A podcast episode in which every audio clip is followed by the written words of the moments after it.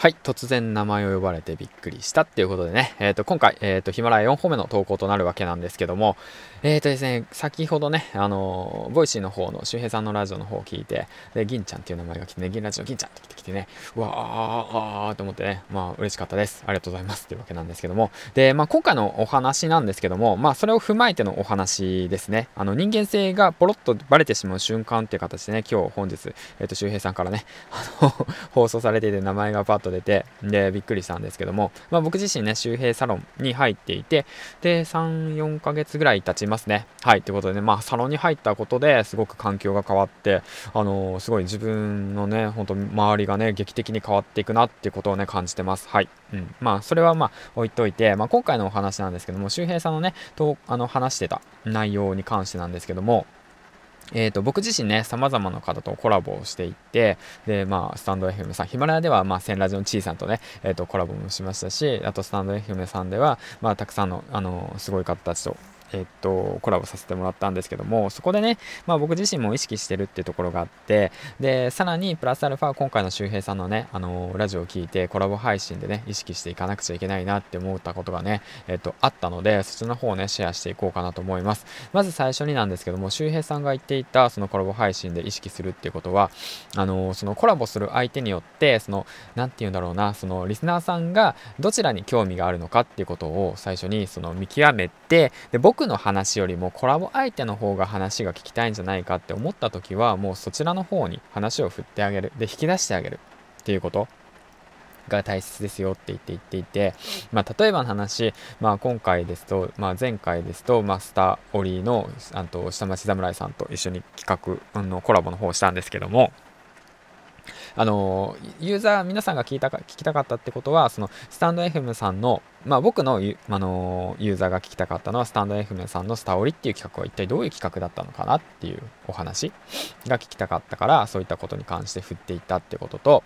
あとは下町侍さんがあの起業をしていた、うん、経営しているってことに関してまあその何て言うんだろうネットであの稼いでいきたいなだとかこれから勉強していきたいなって思った方たちにじゃあ起業するとしたらどうすればいいのかっていうことについてね、えー、と話を振りました、うん、で僕自身もねたくさん話したいことあって、まあ、話していったわけなんですけども、まあ、ここでね、まあ、少し、まあ、昨日のことだと反省だと、まあ、自分のことを少し話しすぎたのかなって思うこの反省点ですよね、うん、だからそのまあ周平さんも言ってたようにその話を聞いたリスナーさんが一体何を求めていてでどんな気持ちで帰っていくのかっていうことを想像してでコラボ配信をしましょうねっていうふうに言ってて、うん、で僕もそのそうだなって同じ考えでだからそのリスナーさんいてのコラボだしリスナーさんがいるからコラボできるし、まあ、僕ら2人だけで話しているんだったら2人で電話すればいい話ですから ってことになってしまうんですよね。うん、でまあ前回の前々回のかりそめさんとのコラボに関してはえー、っと何て言うんですかね2人であのいいコンテンツを作っていこうっていうことで、えー、っと話進めていったんですよね。うん、でそれでそのいいコンテンツ作っていこうだから今後聞いてくださる方たちがもう聞いてよかったって思えるようなあの対談をしましょうねっていうそういうまあ僕のねあの心の中のそういった気持ちがあって話していたんですよね。うん、だからその僕のポジションっていうものはじゃあ一体どういうものかって言って考えるとまだ全然ネットで稼げていない、うん、だからいろんなねそのいろんな SNS に手をつけたらやっと音声コンテンツっていうものにマッチしたじゃあここからどうやってその強みを生かしていけばいいんですかっていうことについての質問をねかりそめさんと一緒に話しましたね。うん、でそういった、ま、悩みとか疑問っていうものはあの、ほんとたくさんの方たちが抱えていて、で、意外と皆さん聞かないんですよね。僕自身もね、あの、なかなか聞けなくなくて、ああ、ダメだなって思ってる部分もあるんですけども、そういったね、その人にが聞けない部分を聞いていくってことに関してニーズがあるのかなと、最近思ってます。はい。ということで、まあ僕が思うことっていうのはもう、そうですね、周平さんから学んだこともありますし、で僕がね、そういうふうに、その、まあ意識してることもあるなと思って、うんだからまあまとめていくと、えー、っとですね、その、あの、自分が話したいことじゃなくて、リスナーさんが聞きたいこと、そして自分が話したいことじゃなくて、コラボ相手が話したいこと、そういったものを引き出そうよってことですね。で、最後に、えー、っと、聞いてくださったあなたがどんな気持ちになったのか、どういう気持ちにさせたいのかっていうことをね、常に意識してコラボしていこうかなと、改めて思いました。うん。ということで、え、っとですね、まあ実はね、この放送をね、うんと、この質問したのはなぜかっていうと、来週にですね、水社長さんとあのコラボするんですよね。ヒマラヤにもいるその三社長さんと。